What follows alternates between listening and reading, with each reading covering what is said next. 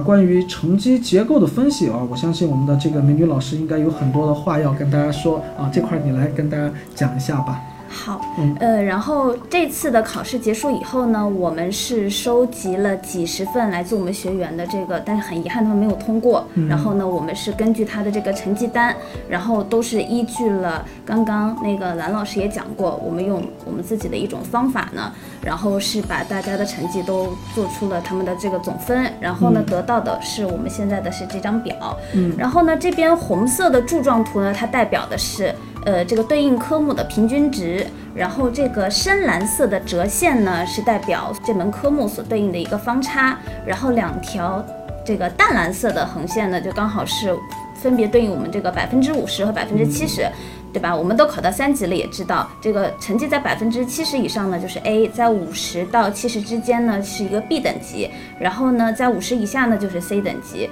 呃，这个成绩呢，也是跟刚刚我们看到的那个单独列出来的学员的成绩非常的相似。主要呢，在这次考试中，这个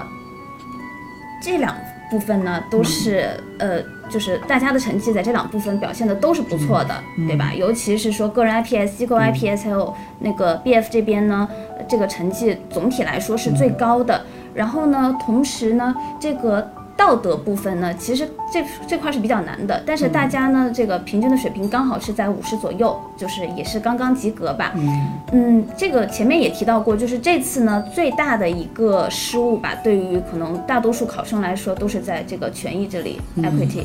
同时也可以看出来它的那个方差很低，对吧？就是大多数的同学在这里都没有表现得非常好。嗯然后呢，在 alternative 这边呢，它的这个方差是最高的，但是同学的这个分数呢也。这个达到的是比较好的，也就是说，在这门课呢，可能两极分化会比较严重一些。